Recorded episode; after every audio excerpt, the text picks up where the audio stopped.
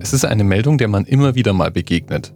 Piloten hätten gemeldet, dass sie im Landeanflug von einem Laserpointer geblendet worden wären. Und wenn du so drauf bist wie ich, dann nimmst du so einen Laserpointer in die Hand und leuchtest irgendwo hin und fragst dich, wie kann man eigentlich überhaupt auch nur gezielt ein Cockpit treffen vom Boden aus mit so einem Ding? Und wie kann man denn mit so einem kleinen roten Punkt oder grünen Punkt geblendet werden? Stellt sich raus, ich habe einfach nicht genügend Fantasie. Passiert nämlich tatsächlich so circa 100 Mal im Jahr in Deutschland allein. Weltweit sind die Fälle natürlich noch viel zahlreicher. Und Laser, auch Laserpointer können derart heftige Schäden hervorrufen, dass es Länder gibt, die bestimmte Klassen von Laserpointern im Waffenschutzgesetz geregelt haben. Australien zum Beispiel.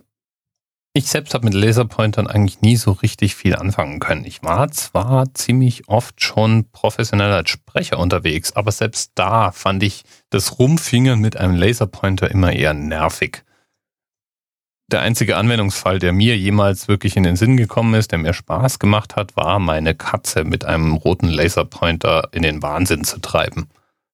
Es gibt wenig, was eine Katze so gerne jagt wie ein Laserpointer. Wurde irgendwie auch nie alt. Konnte man bis zur Erschöpfung machen.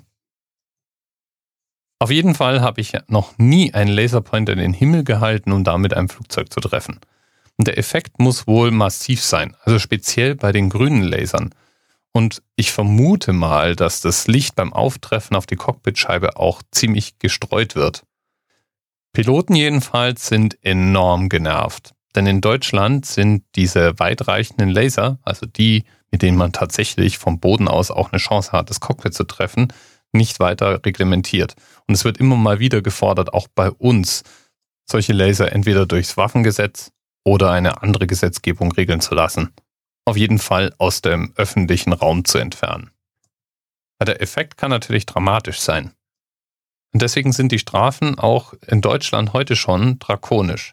Es gilt als gefährlicher Eingriff in den Luftverkehr. Das musste zum Beispiel ein 22-Jähriger in Essen dieses Jahr feststellen, der festgenommen wurde, nachdem er mindestens drei Flugzeuge mit Laserpointern geblendet hat und dann auch noch auf aufsteigende Hubschrauber gezielt hat. Dumm nur, dass einer dieser Hubschrauber ein Polizeihubschrauber war, der gestartet war, um den Blender zu finden. So ein Spaß kann jedenfalls recht teuer werden und eventuell auch im Gefängnis enden. Wird trotzdem immer wieder mal gemacht. Auch Zugführer und Lkw-Fahrer berichten davon, dass immer wieder mal ein Laserpoint auf sie gerichtet wird. Es ist allerdings nur bei Piloten momentan meldepflichtig. Die berichten auch, dass der Effekt von einem Blendlaser getroffen zu werden ungefähr so wäre, als würde man mit offenen Augen in die Sonne schauen. Übrigens haben Flugzeuge Ortungssysteme für sowas.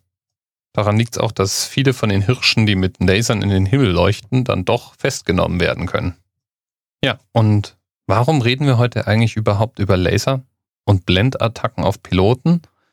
Weil der Twitter-Nutzer und Hörer 10 vor 2 darauf hingewiesen hat, dass der typische grüne Laserpointer, der für sowas verwendet wird, eine Wellenlänge von 532 Nanometern hat. Bis bald. TMRS 10, 9, 8. The experience of 47 individual medical officers. Was hier über die Geheimzahl der Illuminaten steht. Und die 23. Und die 5. Wieso die 5? Die 5 ist die Quersumme von der 23.